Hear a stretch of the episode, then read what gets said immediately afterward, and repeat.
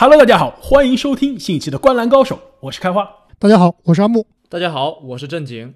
那么本期节目呢，我们会尝试一个新的系列，那就是我们会一起讨论一下 NBA 的每支球队啊，他在过去这五年做过的最差以及最佳的决定。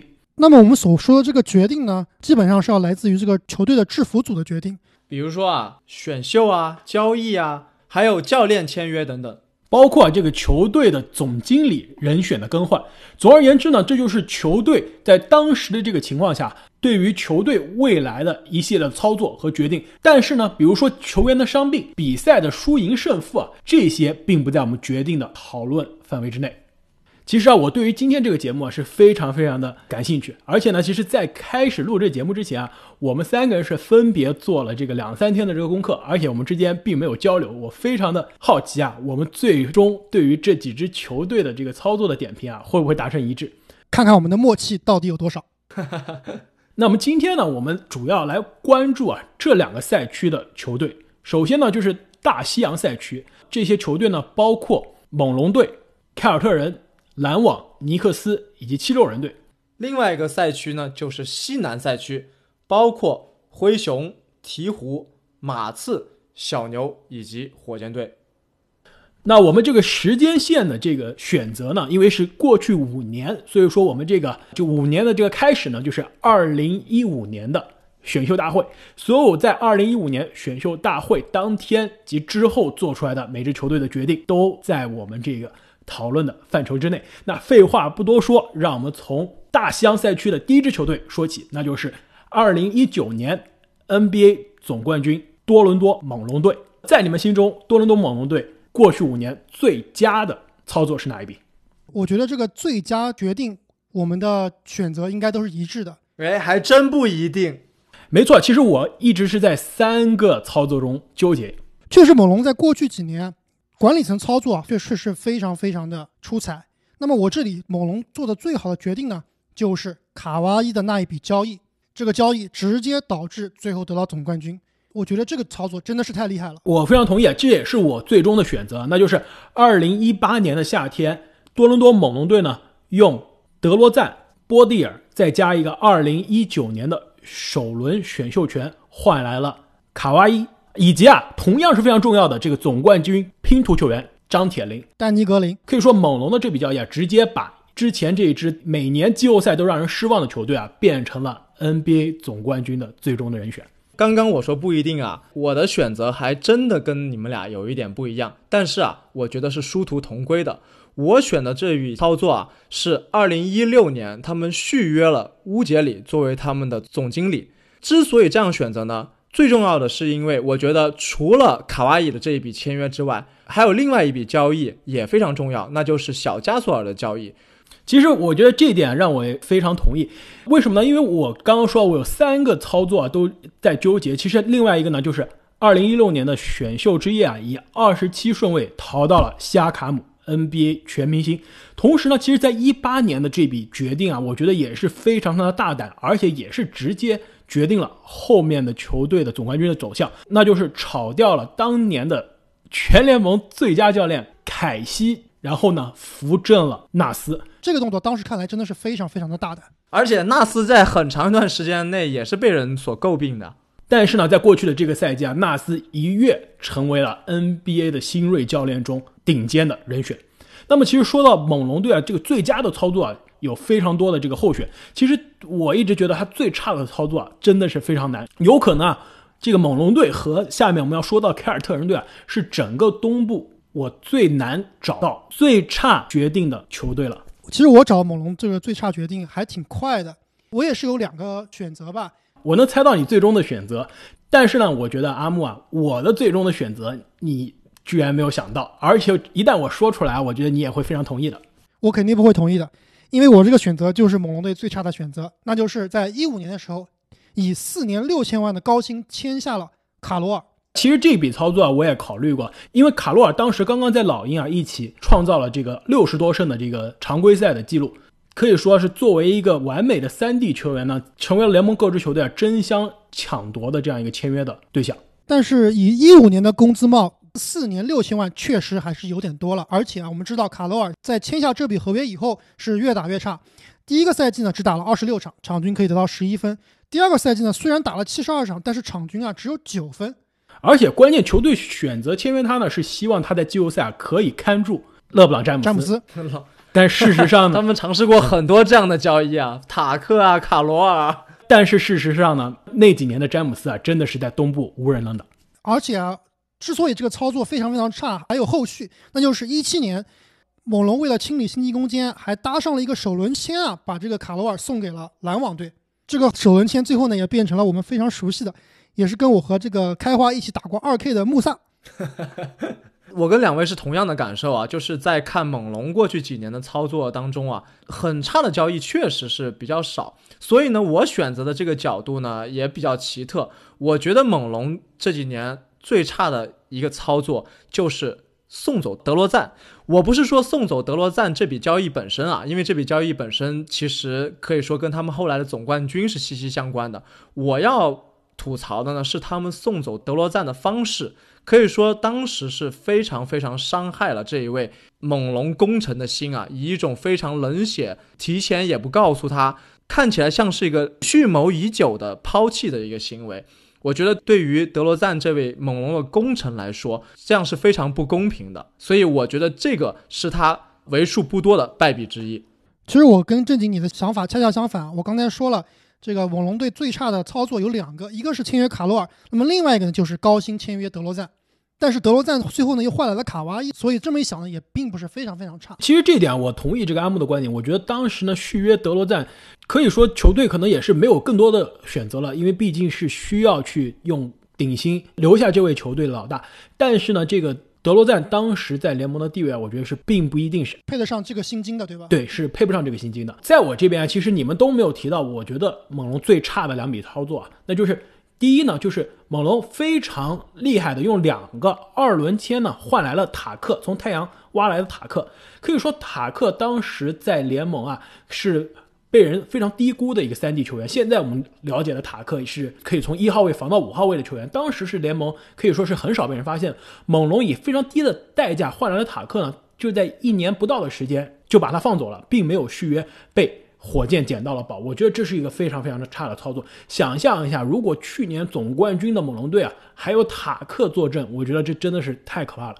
那另外一点呢，其实我觉得可能更多是鸡蛋里面挑骨头了，也可以说是一个没有毛病的毛病了。那就是我觉得是猛龙最差的这个操作。我觉得这个阿木肯定会同意的，那就是在去年的交易截止日之前啊。签约了被老鹰买断的这个林书豪啊，但是呢没有选择去交易老鹰的文斯卡特。其实我一直是在幻想中，非常希望老卡特呢可以在退役之前啊回到他梦开始的地方，回到那个曾经伤害了他也被他所伤害的城市啊，在那里最终可以打一次季后赛。如果是去年老卡特加入这支猛龙啊，能随队最后跟加拿大一起夺冠啊，我觉得是一个非常棒的故事。哇，你这样讲的我鸡皮疙瘩都起来了。阿木作为一个老卡特的球迷，你说你同不同意？阿木可能已经潸然泪下了，因为我们最近就在看这个乔丹的最后之舞啊。我觉得如果这个事情发生的话，给卡特做一个纪录片，最后也会是非常非常精彩的。对，但是我觉得我们这个故事还没有结束啊。卡特其实还没有官方的认真的退役啊，一切皆有可能。说完猛龙队之后啊，东部另外一个可以说制服组非常强的球队呢，那就是波士顿凯尔特人队。我觉得在这里啊，波士顿对于我来说的这个最佳的操作非常的明显，那就是二零一七年的选秀大会啊，从第一顺位啊向下交易，交易到了第三顺位，那从七六人换来了三号位的选秀权，选得了塔图姆。哎，这一个的选择我跟开花是完全一致啊，我觉得塔图姆就是毫无疑问的绿军未来的核心，所以选中他就是他们的最佳操作。我这里也是一样，选择的也是这个在选秀大会上的骚操作，把这个一号签交易成了三号签，最后选择了当届其实最强的球员。没错，我觉得塔图姆就是那一届最好的球员，而且呢，也是这支绿军的未来。那我觉得绿军的这个最佳操作啊，是我们达成了非常一致的意见。那对于他的最差操作啊，我非常好奇，在你们看来，他们过去五年最差的决定是怎么样的呢？我也非常直接啊，我觉得。他们的最差操作就是在他们选到了未来核心之后，还妄想去招来另外一个核心，欧文，结果导致他们的成绩反倒不如上一年。我觉得这就是他们最差的操作。我不同意，这个招来欧文，他们用的代价是什么？是用小托马斯，一个受伤的小托马斯。哎，我想增加的恰恰就是小托马斯这个点。他们无情的送走托马斯，跟我刚刚说的伤害德罗赞是一个性质的。我其实个人非常不喜欢这种冷血的行为。看来正经你确实非常感情用事啊。但是 NBA 说白了就是一个生意，所以我觉得如果要考虑到这个球队的最好最差决定啊，应该还是要把这个情绪的上面的决定放到一边。我觉得虽然我不同意正经的这个选择啊，但是我倒是觉得啊，我理解正经的这个思路。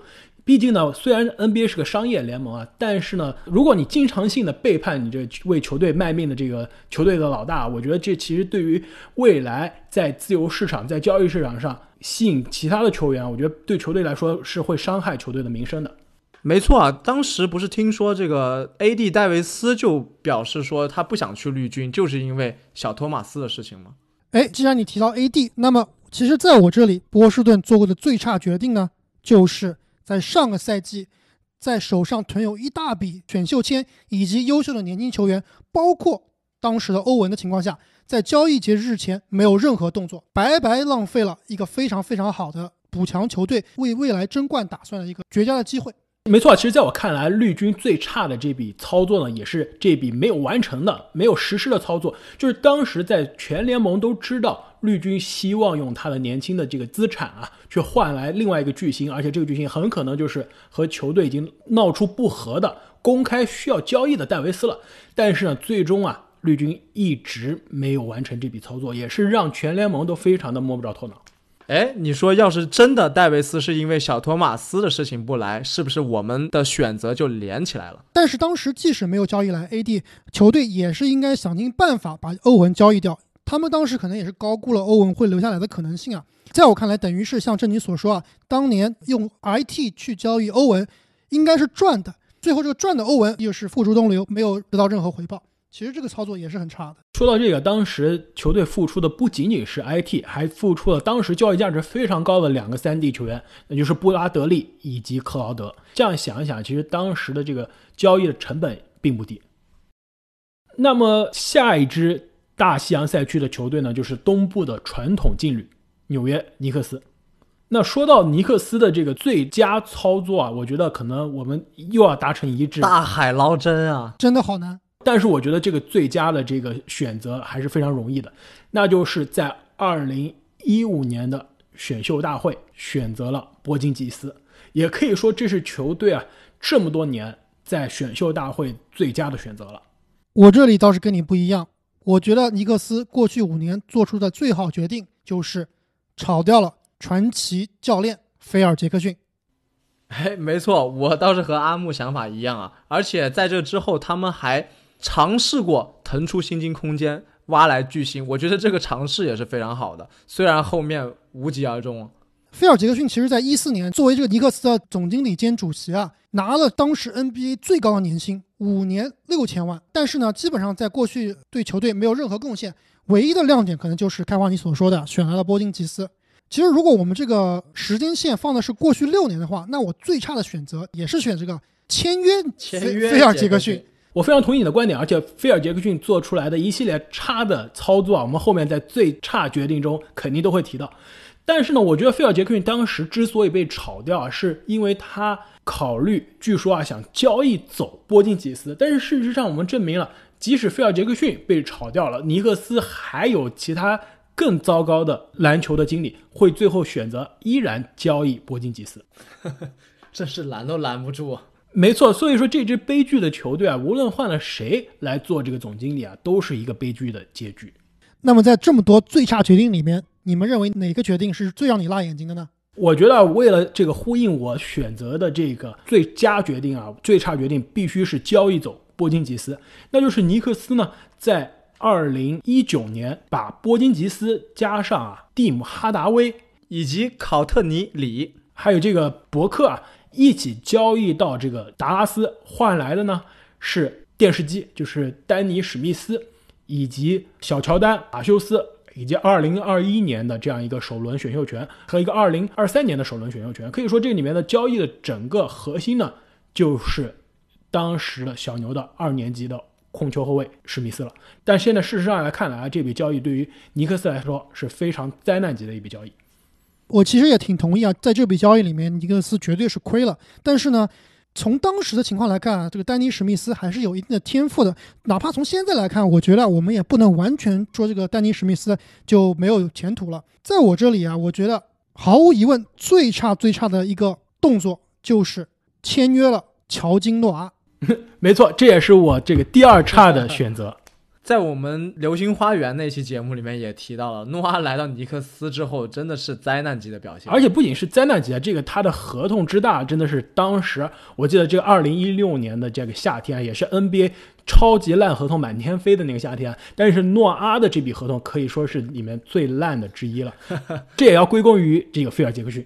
我们知道诺阿这个合同啊非常非常烂，四年七千两百万的合同。但是呢，我大概看了一下过去几年这个全联盟签了一些烂合同啊，我觉得没有一个能跟诺阿这个相比的。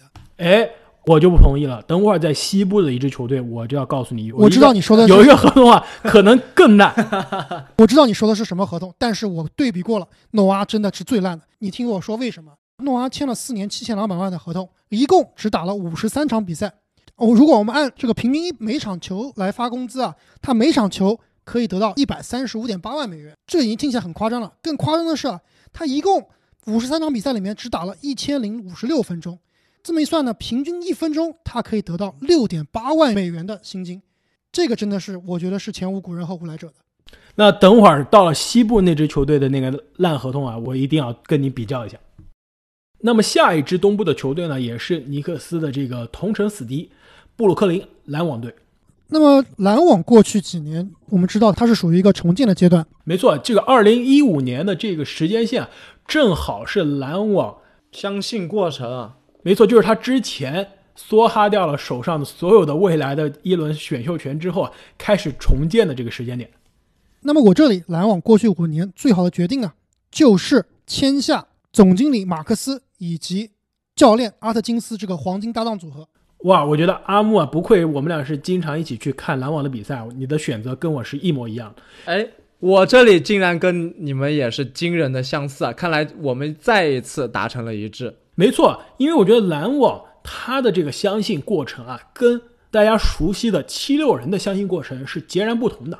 七六人的这个重建的过程是不断的摆烂，不断的积累啊，这个。高位的选秀权，自己积累这个年轻财产，但是篮网的这个重建的过程是一无所有，连续多年没有自己的首轮选秀权，可以说是完全通过自由市场的签约，通过这个以小博大的这个操作交易啊，以及选秀时候的末位淘宝，最终完成了从这个重建球队到季后赛球队，现在到未来争冠球队的这样一个重建的过程。那我觉得当之无愧啊，这里面的头号功臣。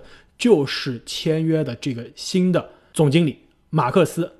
那么开花，你刚刚说了，在马克思接手篮网的时候啊，应该是联盟最烂的摊子，就是因为当时这个篮网为了建立这个四巨头啊，付出了巨大的代价。在他来了之后呢，篮网队由于他的各种操作，包括交易来了拉塞尔，包括签约丁威迪，三年四百万签约丁威迪，这真的是白菜价。过去五年我们见过最好的签约之一了。没错，不光是签约丁威迪啊，发掘丁威迪其实也是他们做了一个非常非常不错的决定。对他眼光之毒辣，真的是令人佩服。而且签约丁威迪的同时啊，果断的放弃了德隆威廉姆斯这个当时的球队老大，选择不签约德隆威廉姆斯。我觉得这一点也是非常棒的决定。其实说了这么多，他最最惊人的交易就是去年夏天签约了欧文杜兰特这两个超级球星。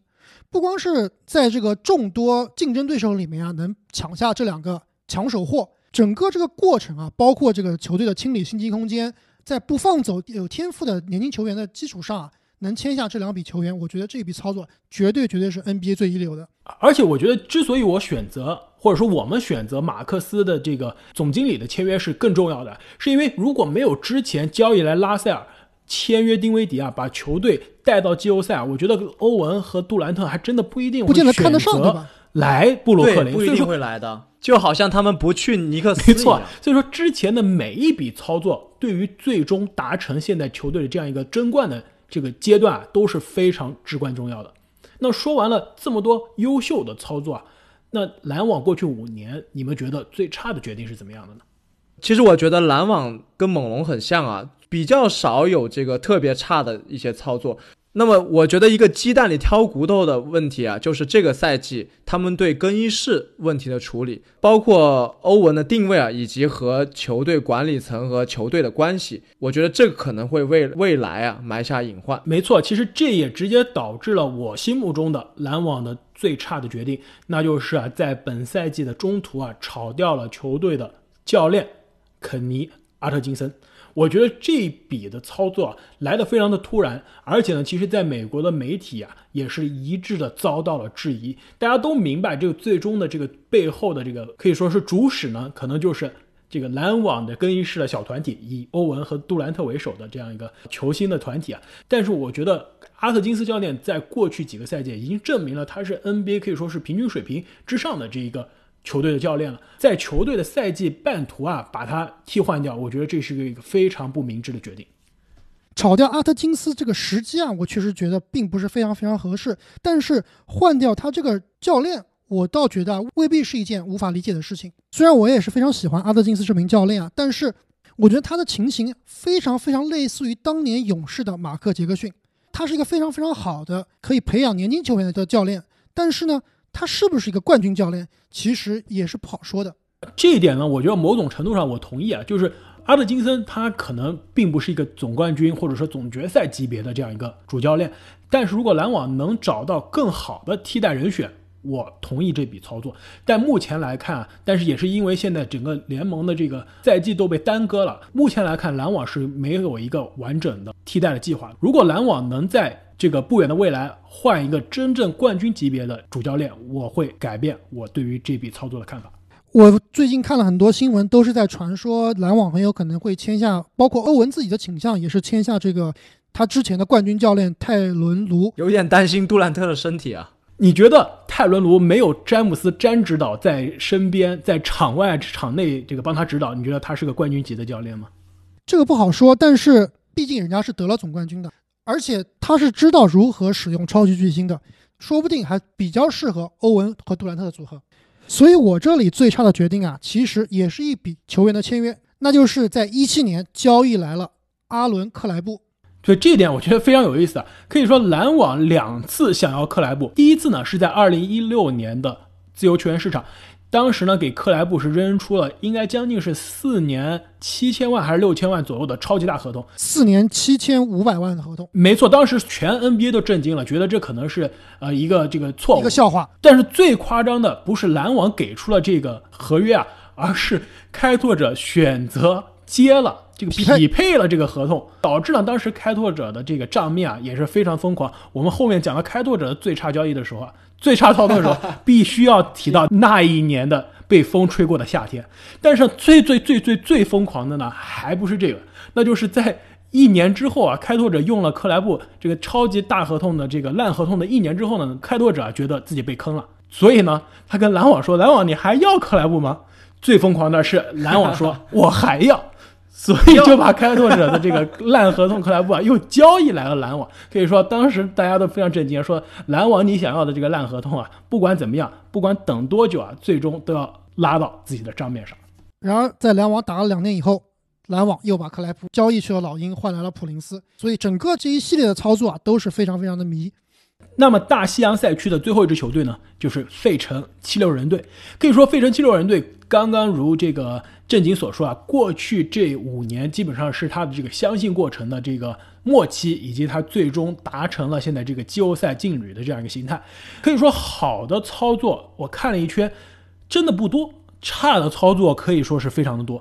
我先说一下我心目中啊，七六人过去五年最好的操作，那就是交易获得了吉米巴特勒。虽然他最终呢又失去了吉米巴特勒，但是他的这笔交易来吉米巴特勒操作是非常果断，而且效果是非常好的。那就是当时呢，以科温顿、萨里奇以及一个二零二二年的二轮签为中心的这样一个组合啊，就换来了可以说是最终球队跟猛龙在东部的半决赛大战七场的这个最关键的人选之一——吉米巴特勒。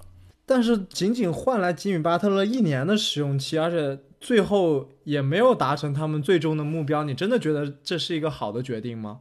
我觉得这其实是一个很好的决定，毕竟交易来之后的七六人是过去十几年来最强的一支七六人，曾经辉煌过，呵 呵结果已经不重要了。而且他们当时也是在季后赛中，要不是卡哇伊的那一球，很有可能就拿到 NBA 总冠军了。没错，我非常同意阿姆的这个观点。其实可以说，卡哇伊的那个最终的绝杀，如果弹出了框啊，最终 NBA 总冠军的人选还真的有可能是这支七六人队。可以说，当时的去年的季后赛，七六人是给最终的总冠军猛龙队造成最大威胁的球队了。我觉得当时的七六人队啊，是过去五年来我觉得三支最接近冠军的球队之一。另外两支呢，就是当年连续二十几球不进的火箭队，以及被帕楚里亚用脚电伤卡哇伊的那一届马刺队。那你必须还要包括最终被欧文绝杀的2016的勇士队。对，由于追梦停赛的那支勇士队，我觉得啊，我们毕竟还是活在一个结果导向的世界里面，最终卡哇伊的绝杀还是颠进了框里。虽然我同意有吉米巴特勒的七六人非常的强大，但是他们最终也是没有冲出东部。我觉得七六人呢，相比于篮网队，可以说先天的条件要好很多。他们毕竟手上握有很多前卫的选秀权，而最终呢，他们也从中选出了自己的舰队基石。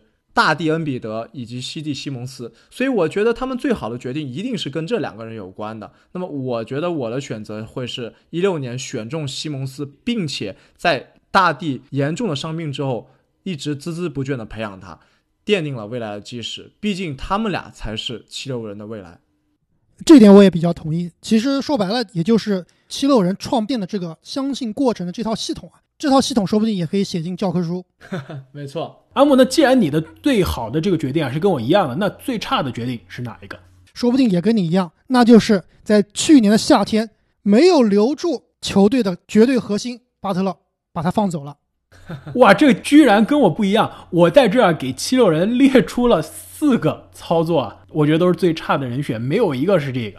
我觉得当时的这个巴特勒要走啊，可以说是留不住啊。但是他最终换来的这个组合，我觉得并不差。换来的约什理查德森可以说是一个持球进攻弱化版的吉米巴特勒，防守的强度有，三分球的威胁有，然后这个进攻的组织也有，我觉得其实很符合这支七六人的需求。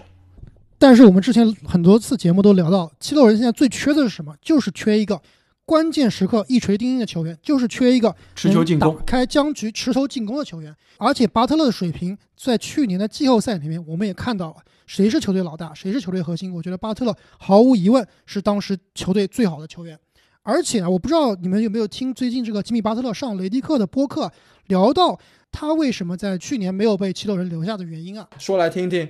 就是其实球队当时对于巴特勒这种要强的风格，并不是非常非常的满意。巴特勒就在这个节目里说啊，当时他所听到的就是球队啊想签下他，但是前提是球队要有人能够 control Jimmy，也就是能控制他的行为和举动。我觉得这一点听起来，从这个巴特勒的角度来看，还是挺伤人的。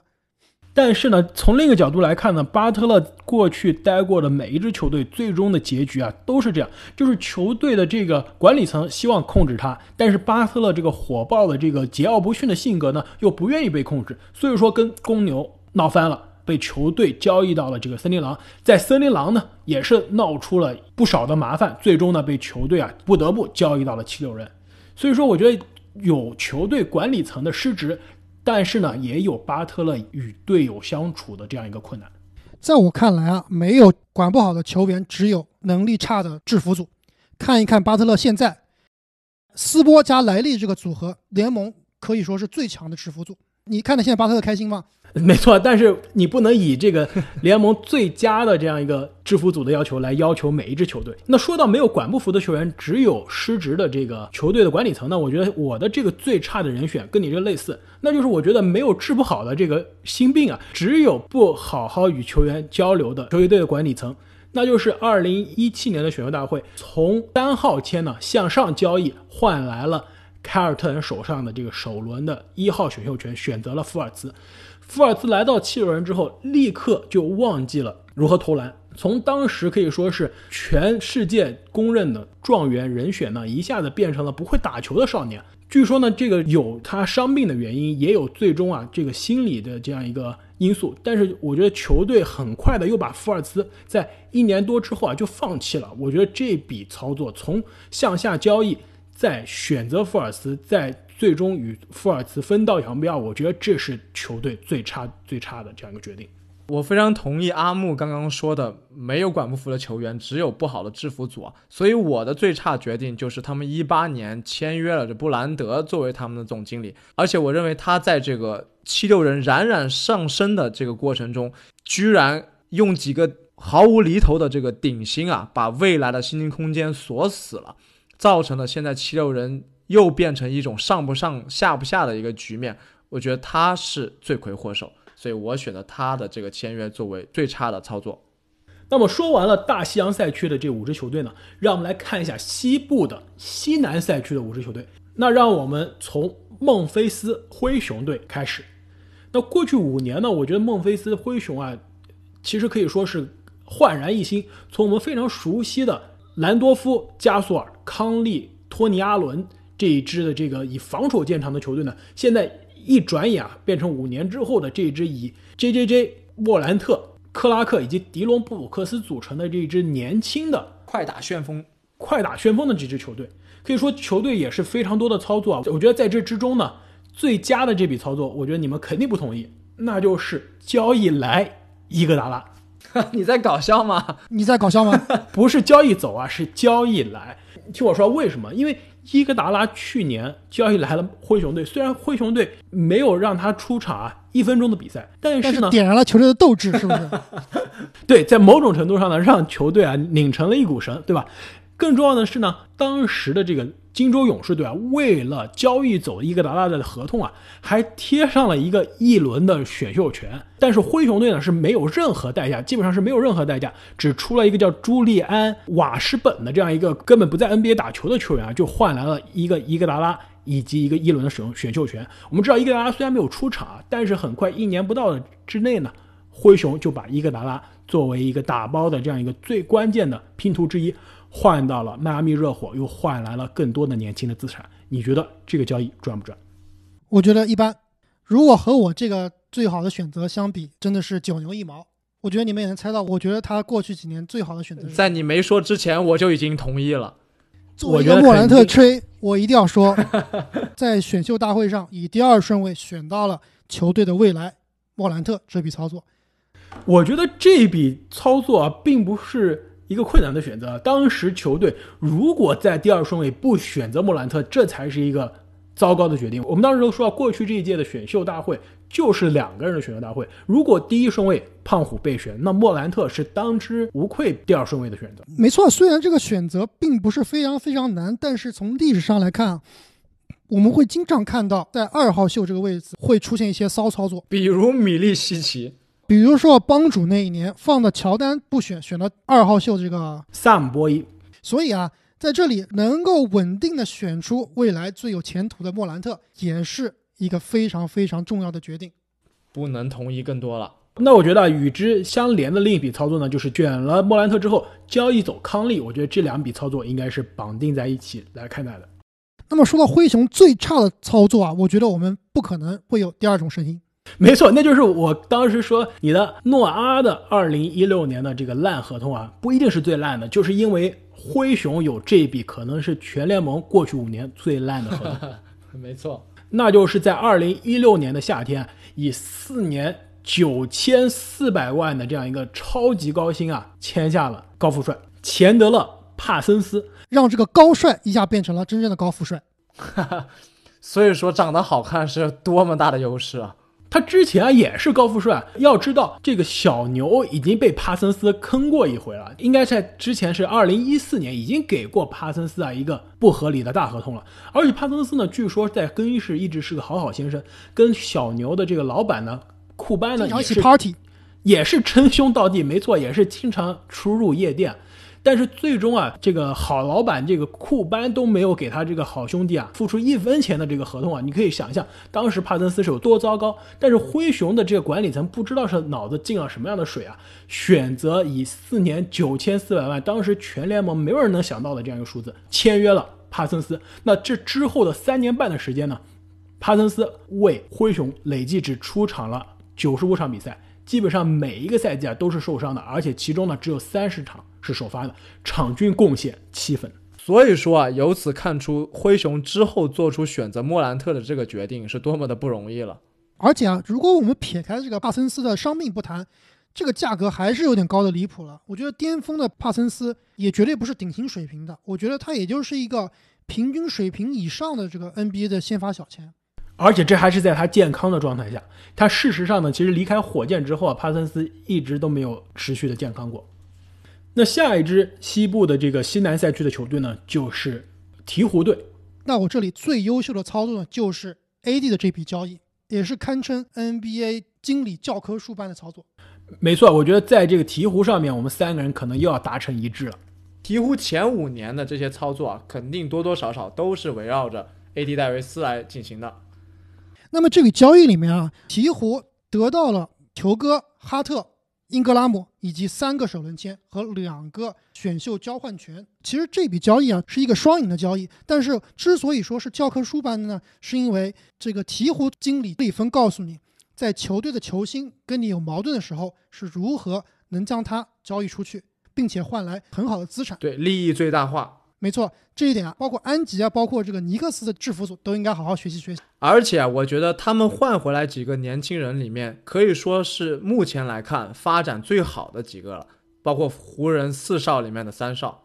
而且我觉得这笔操作啊，最关键。他厉害的地方不是他最终达成了这笔交易，而是呢在中间啊持续很长时间的故意的拖延，因为其实，在浓眉赛季半途跟球队啊逼宫说要自己被交易的时候呢，全世界的人都知道湖人队或者凯尔特人队会是最终的这个选择，但是考虑到啊詹姆斯当时呢这个跟浓眉已经开始挤眉弄眼了，大家都知道湖人队是最想要得到。A.D. 的球队之一，当时鹈鹕队啊一直不愿意接受湖人的报价，一直拖延啊。我觉得这一点的这个拖延战术啊是非常的成功。首先呢，让湖人的报价越来越高。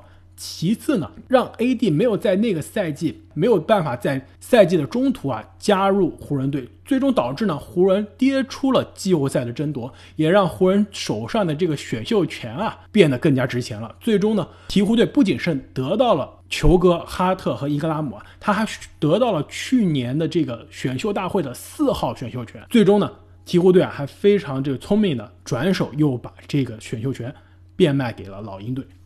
那说完了这个鹈鹕最佳的决定，那最差的决定是什么呢？我觉得我这边最差的决定啊，基本上都是跟鹈鹕的这个签约相关。那比如说啊，给阿西克曾经的这个火箭中锋啊，五年六千万的这个超级大合同，包括呢给这个二 K 神兽啊阿金萨四年两千万的大合同，还有呢这个所罗门希尔四年四千八百万。这里我一定要选择阿西克的这个烂合同。第一是签了阿西克一点作用都没有起。前几年都在打酱油，而后面呢，基本上就告别 NBA 了。也不知道当时鹈鹕是看中了阿西克什么样的天赋啊？其实我觉得他在火箭的表现就很一般。对，据说呢，当时是因为浓眉哥啊一直不愿意打中锋，球队呢就说我给你签一个只能打中锋的人，帮你在内线顶人。跟阿西克的这个签约相比啊，我觉得和所罗门希尔的这个签约更差，因为我觉得他都不是一个合格的首发球员。但是阿西克已经都不是一个 NBA 球员了。所罗门希尔再怎么说，他拿了更少的钱，而且呢，毕竟还在这个 NBA 各个球队啊辗转多年，还是对球队有一定贡献的。对，在过去的这个交易截止日啊，被灰熊交易到了这个热火，也可以说是热火需要的这个三 D 球员之一。那下面这支西南赛区的球队呢，就是老牌劲旅圣安东尼奥马刺队。可以说，过去这五年的这个马刺队啊。这个其实经历了很多变革。二零一六年的这个邓肯的退役之后呢，我觉得马刺队在这个当年的这个选秀大会上的这个选择啊，是我心目中的最佳的决定。那就是在选秀大会一轮的末位啊，选到了球队未来的首发控卫，并且是二年级进入最佳防守阵容的球员穆雷。我非常同意啊，我觉得马刺近几年呢，其实并没有什么惊天动地的大操作，但是我觉得。他们发挥了自己一贯的传统，那就是末位淘宝，在二十九位能选到穆雷这样比较优质的首发控卫，我觉得是他们为数不多的亮眼操作了。正经，你这个说的不对啊！他们有联盟最惊天动地的操作，只是这个操作不是个好操作而已。这可能是他们最差的操作了。这个是被逼无奈的，并不是他们主观想要做的呀。对这个，我们后面肯定会讨论到。所以说，在说他最差操作之前啊，阿莫，你心目中马刺最好的决定是什么？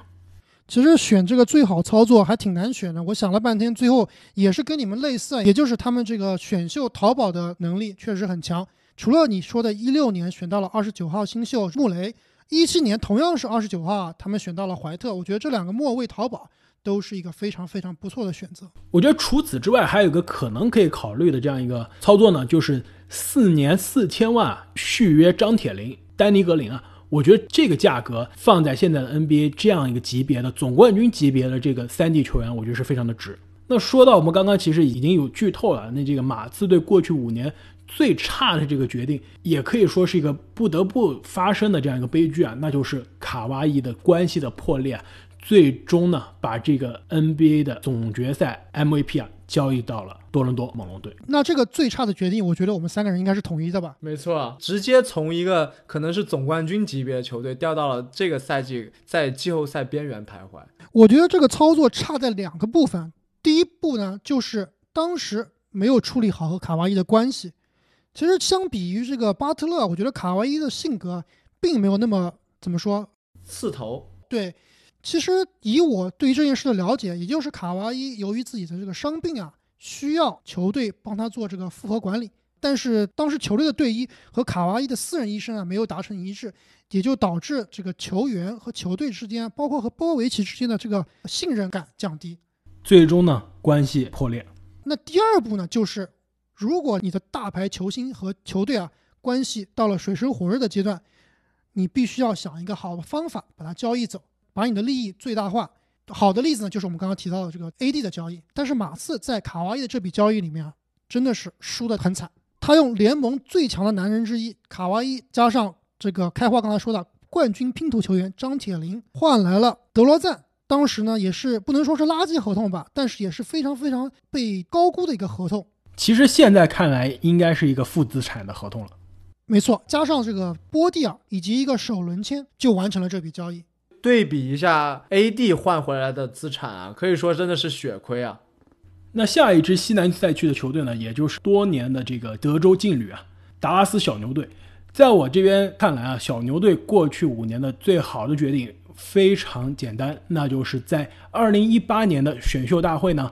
和老鹰队交易，移到了第三顺位，选择了改变球队历史，甚至联盟未来的年轻巨星卢卡东契奇。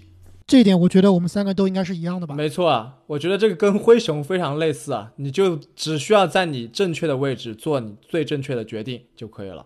不对不对，他这个是可比灰熊难太多了。当时小牛是和老鹰互换这个选秀啊，我觉得这笔选秀签的互换。是历史上最佳的一笔，也是最重要的一笔选秀签互换，可以说是一个双赢的交易。没错，现在看来，在这个交易中的两端的球员，都是改变了球队的历史的进程，而且现在其实都是 NBA 的全明星首发的球员了。而且像阿木所说啊，也是一个双赢的交易。但是呢，达拉斯肯定是在这笔交易中赢得更多的一个球队，就是当时呢以第五顺位再加上二零一九年的首轮选秀权换来了这样一个老鹰的第三顺位。最终选择了当契奇。其实当时的小牛的这笔操作，在联盟是有很多人不看好的，因为基本上是以两个首轮签只向上移了这样一两位。其实，在很多人看来啊，这一个向上移啊是一个豪赌。而且卢卡在这个赛季啊，可以说是完成了 NBA 历史上啊最强的二十岁的这个赛季之一了。除此之外，我觉得交易来波金吉斯的这笔操作啊，也可以考虑为啊最好的操作之一。那说完了小牛队的最佳的决定，那最差的决定。在你们心中是哪一个呢？我觉得他们的最差决定就是东契奇之前的这个前核心啊，巴恩斯的这笔签约，当年是一六年以四年九千四百万把巴恩斯确立为小牛队的核心，然而这个核心事实证明是完全不奏效的。正经啊，你刚刚说的这些我同意一半。四年啊，九千四百万签约巴恩斯啊，当时我就已经非常的震惊了，因为可以说当时呢，小牛躲过了高富帅的这个四年九千四百万的雷啊，踩上了巴恩斯的九千四百万的雷，让所有的达拉斯球迷啊都是非常的震惊。但是呢，我觉得你刚刚说的一点我不同意，就是巴恩斯啊不是小牛的核心，当时的核心可是叫做诺维斯基。那我这里最差的呢是签约的另外一个球员，我觉得比巴恩斯的签约还要差，就是在一五年的自由市场上以四年七千万的合同签下了马修斯，而且最后一年还是一个球员选项。其实呢，这笔签约也是非常冒险。当时呢，马修斯在波特兰刚刚完成了几个非常不错的赛季，但是经历了大伤之后啊，状态很难恢复到受伤之前的水平。小牛当时的这笔豪赌啊，后来也是发现是一笔非常糟糕的合同。而且我觉得当时马修斯能签下这么大的合同啊，很大程度上要感谢他的好兄弟小乔丹。你们还记得那个赛季，小乔丹本来是要加盟小牛的，这个小牛的钱都准备好了，但是小乔丹突然就跑了。没错，就是小牛已经跟小乔丹达成了口头的协议啊，但最终在签约的当晚呢，快船队的整个球队把小乔丹锁在了他的家里面，不让小乔丹去签约。最终啊，库班是急的开车啊，在整个洛杉矶到处转悠，发信息给所有他全联盟认识的人啊，要小乔丹家的这个住址。结果没有找到小乔丹，找到了马修斯，把这个钱给了马修斯。所以说，当时也传出了这个忠肝义胆小乔丹的嘲讽啊。皇叔乔丹是不是？没错。那么西南赛区的最后一支球队呢，也是同样来自于德州的球队休斯顿火箭队。我觉得火箭在过去几年啊，动作非常非常的大，各种大牌签约。但是呢，在我这里啊，最好的一笔操作是签约了他们的防守悍将 P.J. 塔克。哎，阿木啊，我们的选择又是一样的，那就是二零一七年的这个夏天呢，火箭队以四年啊三千两百万的中产合约啊签下了塔克。可以说，考虑到塔克过去这几年在火箭队，尤其是季后赛中的这样一个发挥啊，这一笔的中产签约可以说是过去五年全 NBA 最值的中产合同了。